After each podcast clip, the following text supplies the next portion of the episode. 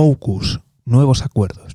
Muy buenas, te doy la bienvenida al podcast del economista José García. Como siempre, si no te quieres perder nada, seguimiento, suscripción y lo más importante de todo es que te unas al escuadrón de notificaciones.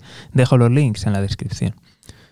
Pues sí, se acaba de hacer público un nuevo acuerdo de, esa alianza militar estratégica entre Estados Unidos, Reino Unido y Australia. Y es que, veréis, ahora se compromete la alianza a desarrollar misiles hipersónicos, defensas contra este tipo de armas y además incrementar su inversión en ciberseguridad. Y estos evidentemente también en ciberataques, que a nadie se nos olvide. Todo esto viene después de que Estados Unidos probara sus misiles hipersónicos con éxito y después de lo que estamos viendo aquí en Europa y de la invasión rusa.